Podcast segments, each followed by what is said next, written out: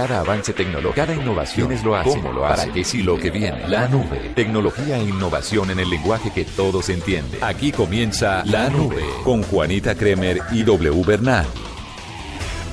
Hola, buenas noches, bienvenidos a esta edición de La Nube con toda la tecnología y la innovación en el lenguaje que todos entienden. Finalizamos este viernes. Y además empieza, decir, el, empezamos. empieza el puente, es lo bueno, empieza eh, un puente que desde hace rato hacía falta para mucha gente. Y no se pierde el lunes festivo. Un especial. El especial, es que W se apoderó, no me suelta los lunes. Me gustan los festivos, ¿qué hacemos? Gracias, Me Dob. parece muy, muy chévere los festivos, acompañar a la gente que está regresando a casa después de viaje y de pronto, de pronto están en un trancón, pues los vamos a acompañar también el próximo lunes con una edición especial de La Nube que va a incluir musiquita. Así que, Musiquita no música. musicota, lo Por que sea.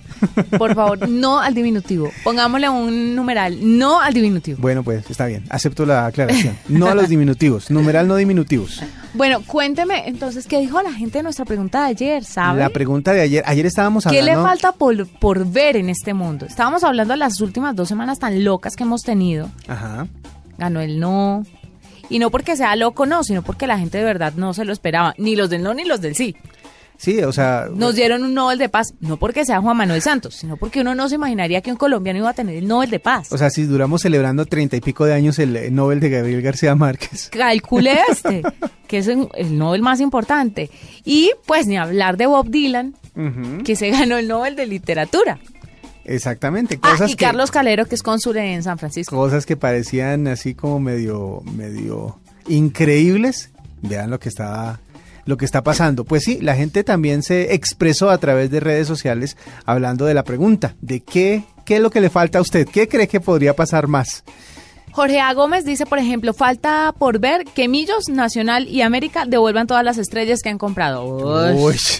Y Cristian nos dice, solo faltaría que confirmen la existencia de los extraterrestres y que Donald Trump gane la presidencia de Estados Unidos. ¿Será? Apague y vamos. Yo creo que esa es una de las cosas que más estamos temiéndonos por estos días, así que pues esperemos hasta el 8 de noviembre a ver qué es lo que sucede con la presidencia de Estados Unidos. Hablemos sobre las tendencias. ¿Qué fue tendencia el día de hoy? Las tendencias del día de hoy tienen que ver obviamente con eh, el buen viernes, con el fin de semana, con el puente, eh, etcétera, etcétera. Están hablando acerca de Mr. Me gusta, Uribe.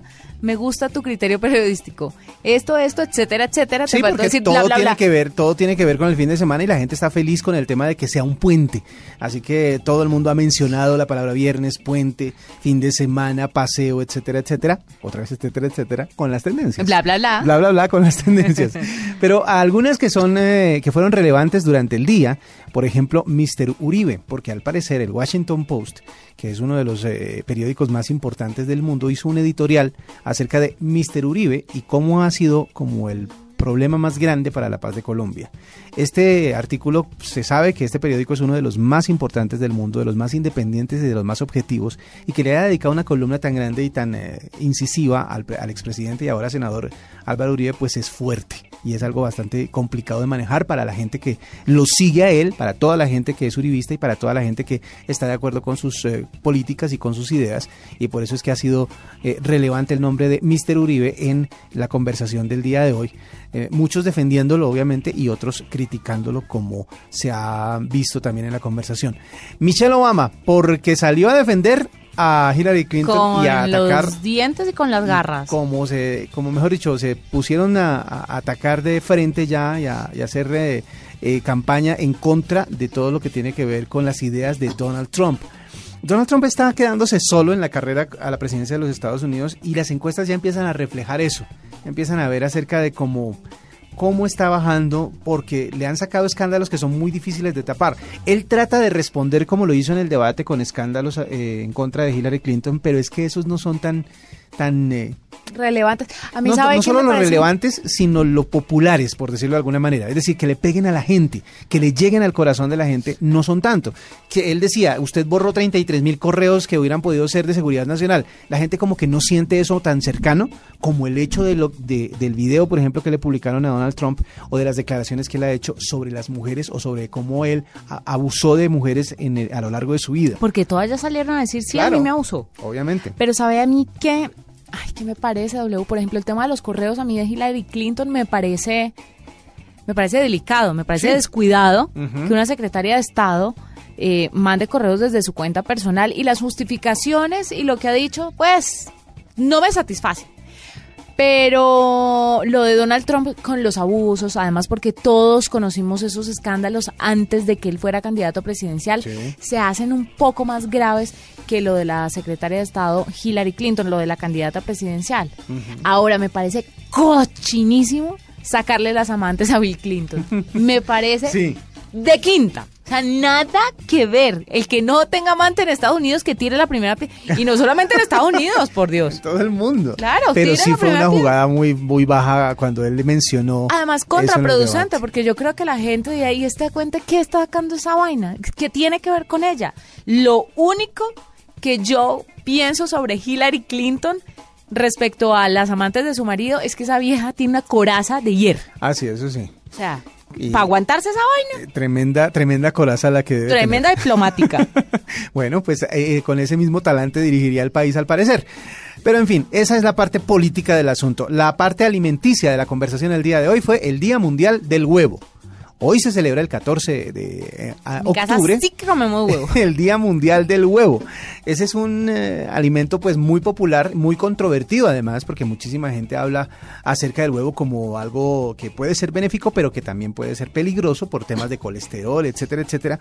Ha, habido durante el día muchísimos artículos en diferentes periódicos de Latinoamérica hablando justamente de esos mitos que no son ciertos. Por ejemplo, que el huevo engorda, que no. Que el, que el consumo de huevo incrementa el colesterol, que no. Que es mejor no comer huevo a diario? Tampoco. ¿Que es recomendable consumir solo la clara? Eso se lo inventó algún alguien por ahí con, ganas de dárselas de Eso no interesante. miren, no, hay mejor proteína que el huevo. Exactamente. Entonces, hoy gracias a, Ahora, no es lo mismo comerse un huevo frito que un huevo cocido, ¿no? Sí. Obviamente. Y, no es lo mismo comerse un huevito revuelto que un huevito revuelto con tocineta, queso, de más, de más, de más. Y esta es la esta es la hora en que todavía el Día Mundial del Huevo está haciendo tendencia dentro de la conversación en Twitter. Y pasándonos al lado de YouTube, recuerde que ayer se hizo el lanzamiento de un nuevo tráiler de Rogue One, la película basada en la historia de Star Wars que se va a poner en cine el próximo mes de diciembre. Los Trekkies eh, de los, eh, perdón, los eh, Warsis están absolutamente encantados de ver cómo esta película ha superado a los Trekkies, o más bien a los fanáticos de Star Trek, porque la última película como que fue un fracasito. Entonces como que ahí la guerra entre las dos franquicias está viva y parece que los Warsis están ganando en, esta, en este round. Falta ver si la película es buena, ¿no? Porque la película saldrá únicamente hasta el mes de diciembre. Un drama un poco más familiar se plantea en la más reciente saga de esta franquicia y vamos a esperar hasta que la estrenen para poder criticarla y poder saber. Por ahora el tráiler ha sido viral y ha sido una de las tendencias en YouTube durante este fin de semana, durante este viernes más exactamente. Por otro lado, eh, también están... Sí, hay más, eh, hay más. Eh, tranquilo, pero no de tanto. Hay una musical, sobre todo para los del fin de semana. la canción Qué raro de Fade con J Balvin ya tiene video y por eso también ha sido tendencia en YouTube. Esas son las tendencias que tenemos para hoy viernes aquí en la nube. Escuchas la nube en Blue Radio. Esta es Blue Radio, la nueva alternativa. Ahorrar para cumplir sus propósitos lo premia. Por eso, abra o renueve un CDT en el Banco Popular y reciba fabulosos premios como un Blu-ray, un horno microondas, un teatro en casa o muchos premios más, sin rifas ni sorteos. Ahorre ya en el Banco Popular y compruebe que... ¡Siempre se puede! Somos Grupo Aval Aplican condiciones y restricciones. Conozca los premios en www.bancopopular.com.co. Vigilado Superintendencia Financiera de Colombia. Arroba la nube blue. Arroba blue radio Síguenos en Twitter y conéctate con la información de la nube. W, le tengo un invitadazo el día de hoy. Sí, se va a sorprender. A ver. Y le va a dar mucha tristeza porque usted no ha hecho nada con su vida. Mira, vamos a hablar con Nicolás Borras, que es el bloguero más joven de Colombia. Desde los 13 años, Nicolás ocupa su tiempo libre después del colegio escribiendo y mantiene al día su cuenta de Twitter, analiza y analiza varias cosas en su blog de El Espectador. El Espectador, el periódico de los más importantes de este país. Analiza las etapas de las grandes competencias de ciclismo, pasión que tiene desde los 11 años, ya está casi en los 15. Nicolás, bienvenido a la nube. Muchas gracias, Juanita W. un gusto poder acompañarlos. Venga, Nicolás, ¿cómo así que usted escribe para un blog del espectador? ¿Cómo primero logró esto con su pasión por el ciclismo? meses, casi un año, eh, pude empezar el blog, ya que el blog hace eh, tres años atrás, unos dos años y medio, ya estaba en curso. Pero ¿cómo empezó? Es decir, eh, cuando usted dice voy a voy a empezar a escribir, ¿dónde se encontró la plataforma? Ya sabía sí, que Sí, porque yo quiero escribir para el espectador, pero no he podido. Pero no sé cómo, no sé cómo hacer. ¿Usted cómo empezó? ¿Cuál fue su primera herramienta? ¿Usted se sentó un día en el computador, escribió y lo publicó en dónde? ¿Lo contactaron o usted los contactó? ¿Cómo, ¿Cómo fue, ¿Cómo empezó? En ese momento yo ya había empezado a, a mover mi blog en Blogger de la plataforma de Google. Y mi cuenta en Twitter eh, que es arroba borranicolás también la estábamos viendo mucho. Y un día conocí a un, una persona del espectador y me avisó que iban a abrir una convocatoria. Y pues yo pasé mi blog y después de unos meses de trámites pudo establecerse el por Qué chévere, Nicolás. Nicolás, ¿cómo es este?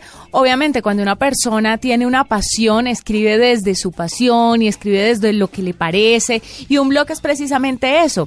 La gente un poco más adulta, ¿qué le dice sobre sus apreciaciones de ciclismo? ¿Qué le dice sobre todo lo que usted escribe en su blog? Eh, bueno, yo ya he asistido a varias carreras como periodista acreditado por, eh, pues por mi blog y pues causa mucha curiosidad en los periodistas que ya llevan un par de años más, pero pues con todos, sí, con la mayoría, con todos los que he conocido, eh, me han dado la mano y me han abierto muchas puertas, nuevas oportunidades y son muy amables explicándole a uno como niño cómo entrar en este mundo del ciclismo, de las redes, pues de las redes y del blog. Pero muchas veces para escribir bien o para redactar bien uno tiene que haber leído mucho acerca del tema que está tratando porque pues em, eh, para el ciclismo sobre todo y sobre todo para los deportes en general la gente es muy exigente, exigente en términos de fechas, de nombres, de características de las carreras. ¿De dónde saca usted toda la información? Eh, bueno, yo hace un par de años también, gracias a la pasión que tiene mi papá del ciclismo, eh, me la transmitió y he podido como aprender mucho, como una esponja, absorber todo lo de ciclismo, veo todas las carreras, las intento ver, analizar y así es como uno aprende, como hay, hay muchos que dicen que la única manera de aprender sobre ciclismo es viéndolo y así es viéndolo y, y cuando uno practica ciclismo eh, hay un hay un factor que es la pasión y yo creo que todos los ciclistas sienten lo mismo con este deporte. Nicolás, cuénteme un poquito acerca de sus sueños. ¿Cuáles son sus metas a futuro? ¿Usted quiere ser un ciclista o usted quiere ser un periodista enfocado en esto del ciclismo y otros deportes? Eh, bueno, yo también practico ciclismo. Yo eh, hago parte del equipo de Chía, del municipio de Chía de ciclismo. Y a la manera paralela también llevo a cabo este proyecto que es el blog y mis redes sociales. Y pues yo creo que la vida más adelante me, me ayudará a escoger qué es lo que quiero con, con este proyecto que estoy llevando, si ser ciclista, ser periodista, con el blog. Pues las cosas me apasionan mucho y como están conectadas, cualquiera me haría muy feliz. ¿Qué le han dicho los, porque me imagino que dentro, ya, ya conociéndose o dándose a conocer como periodista deportivo en medio de, una, de una publicación tan importante como El Espectador, ¿qué le han dicho sus colegas? Es decir, las otras personas que escriben de deportes.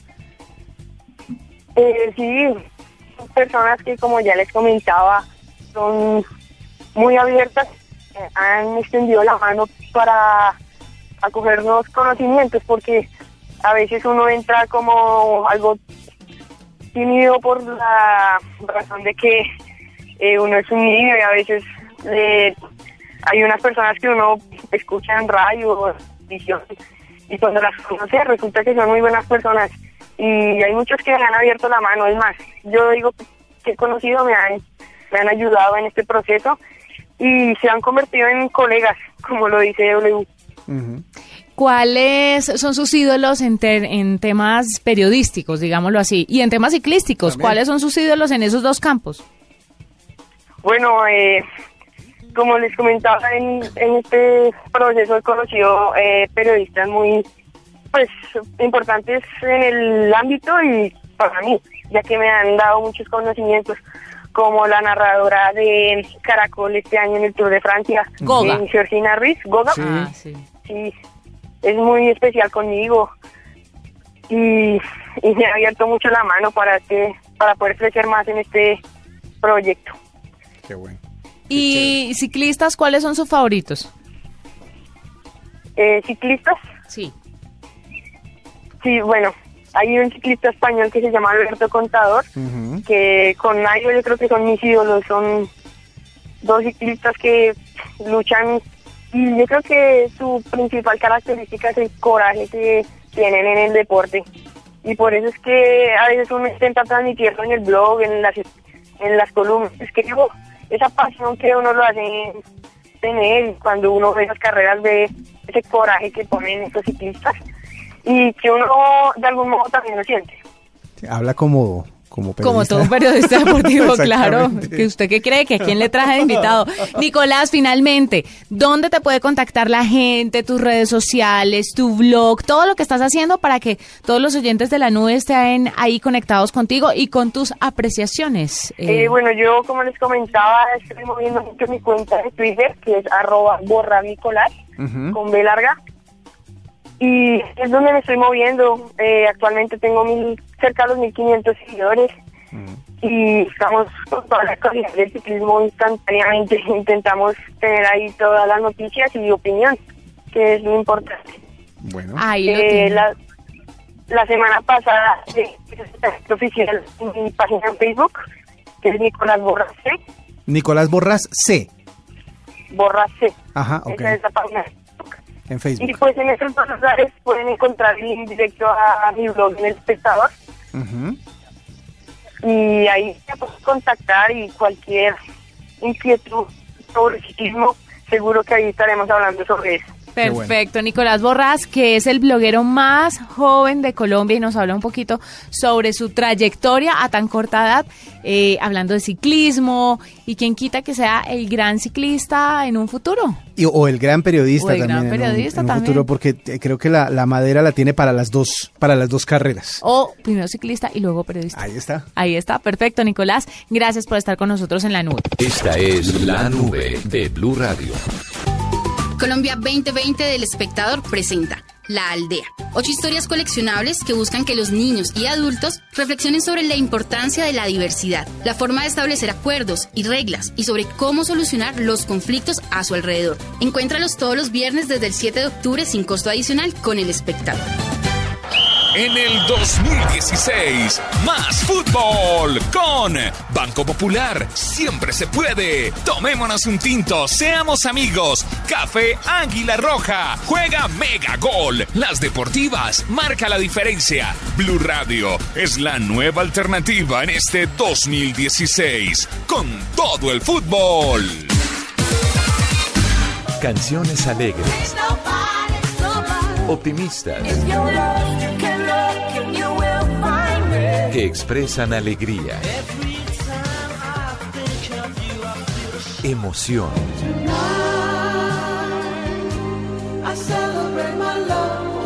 Este festivo, Alexandra Pumarejo presenta una edición más de Canciones para dedicar.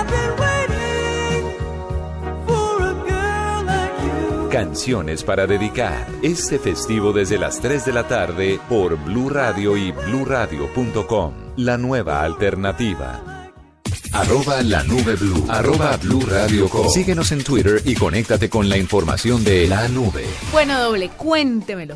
Bueno, le cuento. Hace unos días usted hablaba acerca de que Yahoo no permitía el redireccionamiento de algunos de los correos a otras cuentas fuera de Yahoo para poder, eh, eh, digamos que trasladar los correos sensibles a cuentas más seguras de acuerdo al hackeo que se había llevado a, a cabo por parte de un grupo de este tipo de piratas informáticos que había comprometido los datos de más de 500 millones de cuentas de usuario. Pues bien, ahora la función que se había desactivado temporalmente como parte de un mantenimiento eh, planeado para mejorar la funcionalidad entre diferentes cuentas de un usuario ya se cumplió. Así que vuelve otra vez a funcionar el eh, redireccionamiento de correos a un nuevo, a nuevas plataformas o a nuevos correos electrónicos que tenga el mismo usuario. Ya obviamente la empresa no, no quería admitir que estaba tratando de mantener a los usuarios dentro de su ambiente para evitar la migración de acuerdo a las informaciones que se habían suministrado por parte de los agentes de seguridad informática en el mundo. Y, dijeron, bueno, sí, estamos eh, ya trabajando en eh, la actualización de, de, nuestros sistemas de seguridad y lo que hacemos ahora es poder permitirle a la gente que redireccione sus correos a otras cuentas de otras plataformas de correo electrónico.